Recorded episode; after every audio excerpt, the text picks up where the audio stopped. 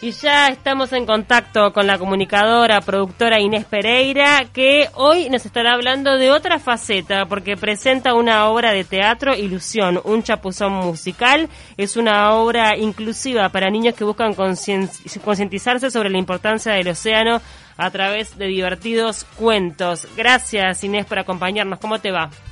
Pau, Cami, qué lindo escucharlas. Buen día. ¿Cómo están?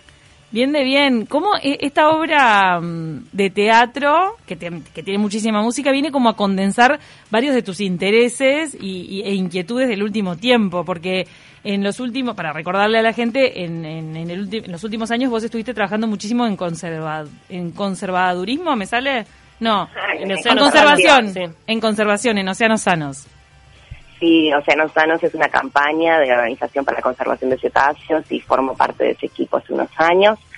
Este, bueno, siempre tuve un espíritu ambiental y, lo bueno de, estar junto con ellos fue que descubrí un montón este, de cosas del océano que no tenía ni idea de que existían, desde que Uruguay tiene más superficie en agua que en tierra, desde los animales que tenemos allí, desde que hace unos años atrás se descubrieron corales de profundidad, eh, tenemos una zona súper rica porque se unen este, las aguas frías que vienen de las Malvinas, las aguas cálidas que vienen de Brasil, más el río de la Plata y genera un espacio muy productivo que tenemos acá en Uruguay y que desconocemos.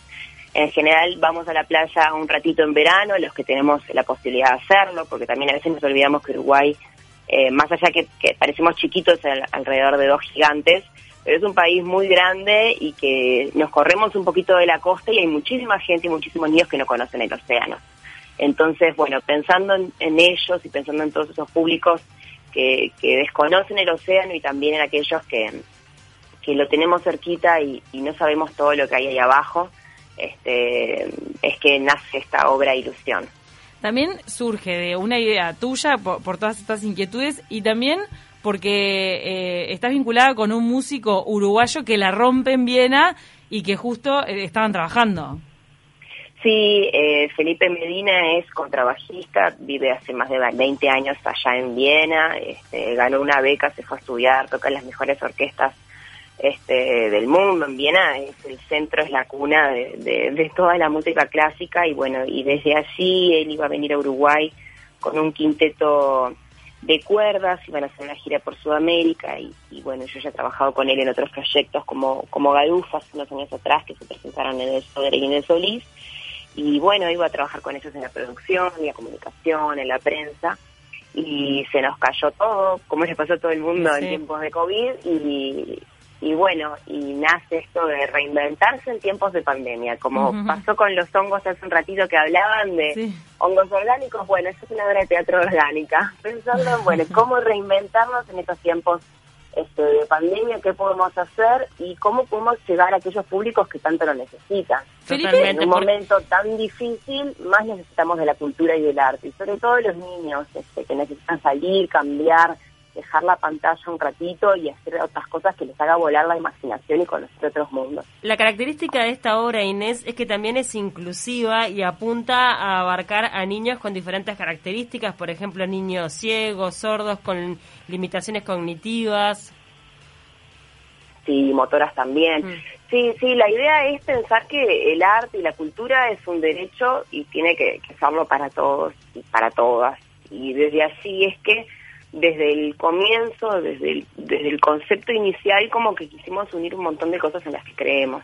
El ambiente, el que todos puedan disfrutarla, que los padres puedan ir con sus hijos o con sus familias y que se sientan contenidos, que hay una rampa de acceso, que la música está cuidada, que, que lo visual está cuidado, que si no se puede acceder desde lo auditivo, se pueda acceder desde lo visual a seguir la historia.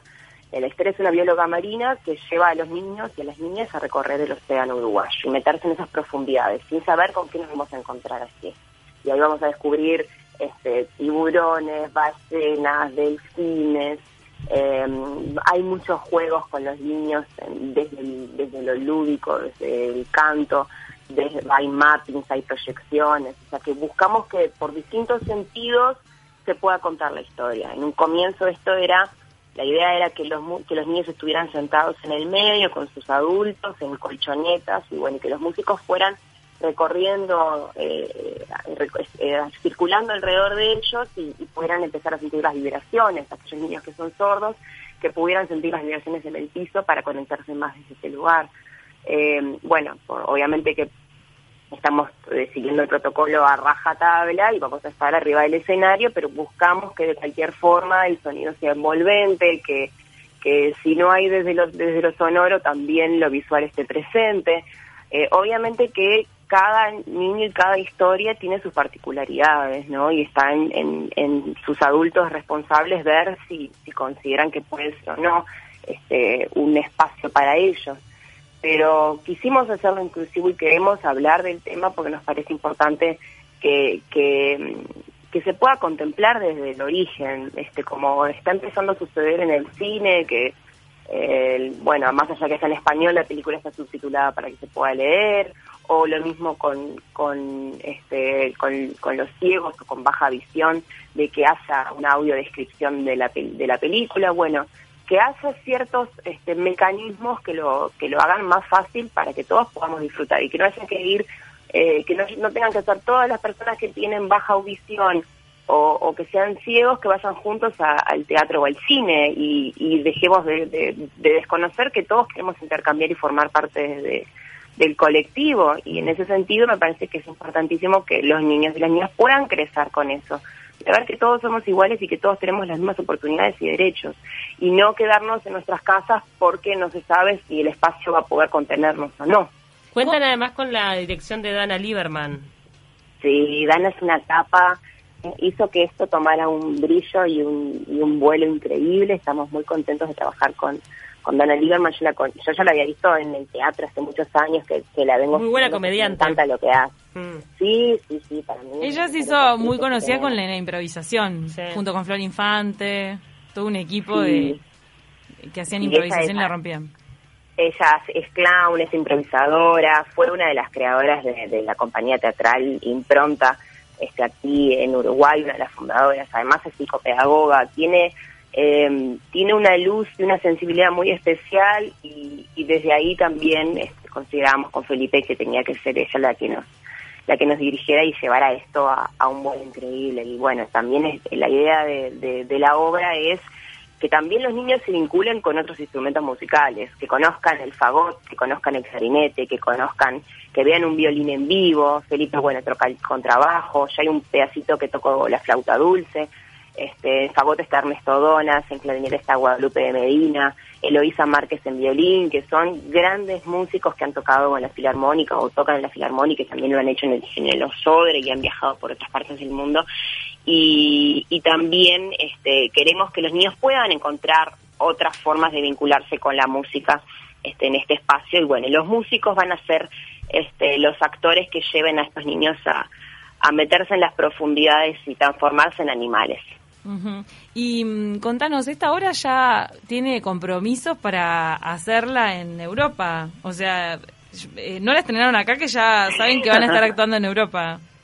Sí, lo bueno del tiempo de pandemia, que estuvo mucho tiempo dedicándonos a, escribirla, a pensarla y generamos un, montón de, contactos y alianzas. Felipe, él estará allá en, en Viena, este, ya, ya tiene también un, un grupo muy grande de gente con quien poder trabajar. La idea es, junto al Instituto Cervantes, poder presentarnos en Austria y también en Alemania en el verano europeo, este, haciendo una versión en español y haciendo una versión en alemán. Así que este, con, con músicos de allí podremos este, llevarla a cabo, así que sí, viajamos con ilusión para para presentarnos este, allá en, en Viena y en Hamburgo, sobre todo. Y acá en Uruguay se van a presentar en lo que será este, la semana de carnaval, ahí arrancan.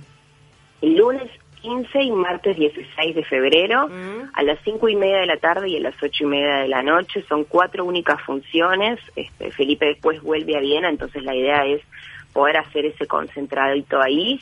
Eh, para sumergirnos en un viaje a las profundidades del océano en pleno carnaval. Así que para todos aquellos que estén aquí en carnaval y no sepan qué hacer o, que no tengan planes, porque tampoco hay este, muchas ofertas o posibilidades de, espectáculos infantiles en este momento, este, que puedan acompañarnos en Magnolio Sala, lunes 15 y martes 16, y las entradas están en venta en Hábitat, Red Pagos, El Cantel y Tiendas Santel. Me imagino que con aforo limitado y cumpliendo todos los protocolos.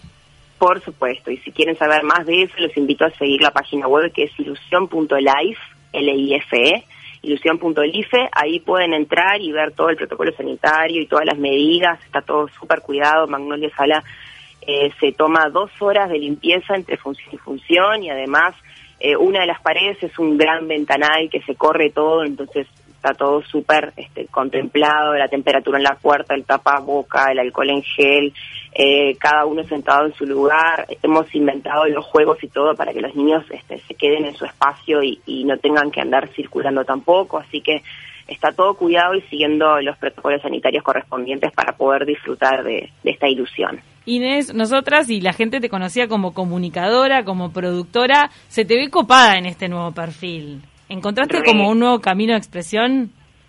Sí, a mí me gusta esto de mezclar cosas, ¿viste? De, la comunicación y del periodismo, capaz que uno eh, genera ciertas sensibilidades y, se relaciona con, con públicos este, que, que de otra forma capaz que no ve tanto, entonces se te van despertando cosas. Desde el periodismo fue que conocí a Océanos Años a OCC haciéndoles una entrevista y desde ahí me empecé a vincular con ellos.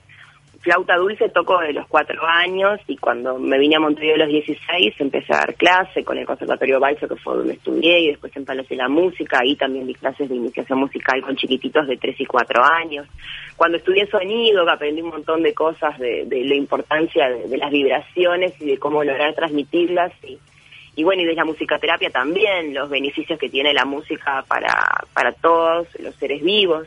Y bueno, y como que fui uniendo todas esas cosas y esas pasiones este, en esta obra de teatro, acompañada de, Felipe Medina, que es un gran amigo y, alguien en quien confío mucho para trabajar, entonces como que todo fluyó. Y después de encontrarnos con Dana Lieberman, que le dio mucho vuelo a esto, y bueno, el equipo de músicos también, viste que a veces músicos clásicos no sabes qué va a pasar. Y son todos divinos y están recopados con el proyecto y terminaron actuando arriba mm. del escenario. Y bueno, por suerte tengo grandes amigas que, que también me están dando una mano, eh, Melissa Correa con Precipicio en la prensa y Ceci Martínez con El Ángel, productora en las redes. Y, y bueno, por suerte es como un trabajo en colectivo que, que ha tomado este mucho vuelo, está Nieves Pereira en vestuario, Roberto Cancro en la escenografía y en las luces, y la verdad que súper felices de, de, este proyecto que, que, bueno, que esperemos que la gente pueda acompañar. Son tiempos complicados en donde la gente necesita trabajar y, donde los niños y las familias también necesitan lugares que los contengan y que puedan disfrutar y,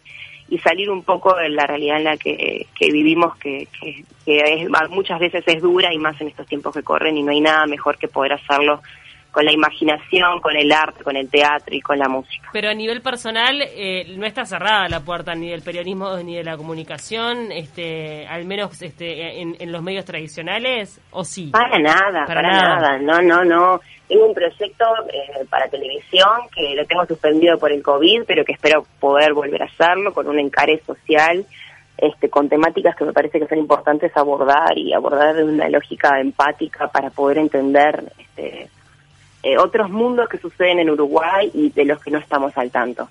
Así que, bueno, esperemos que, que luego de, este viaje por Viena, por Hamburgo y, bueno, y ojalá que se en otras fronteras, este, poder llevarlo a cabo. Pero bueno, estamos esperando que nos vacunemos todos para poder este, bajarlo, ¿no? Pero sí, viste que a veces uno le ve a alguien en la tele o en la radio y dice, ay, bueno, está, y ya le etiquetás ahí adentro pero tenemos muchas facetas y poder y, poder mostrarnos desde otros focos está está también bueno. No, y la comunicación, este, si te apasiona, puede también este, visualizarse por diferentes lados, canalizarse por diferentes este, lugares, entonces está buenísimo también.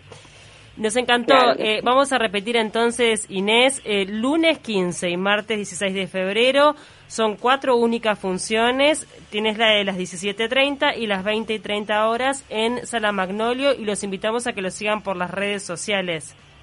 Ahí va, Ilusión Chapuzón, la página web es ilusión.life.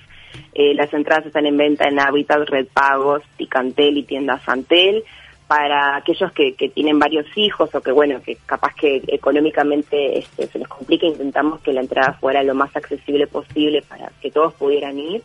Y niños y niñas de tres años y menos edad, compartiendo la butaca con un adulto, no pagan entrada. Así que aquellos de tres años y menos edad, si comparten la butaca con un adulto, entran gratis. Así que también es un beneficio extra y hay 15% de descuento con Santander, pero hay aforo limitado. Así que los invito que, que si les copa la idea, este, nos puedan acompañar el lunes 15 y el martes 16 de febrero.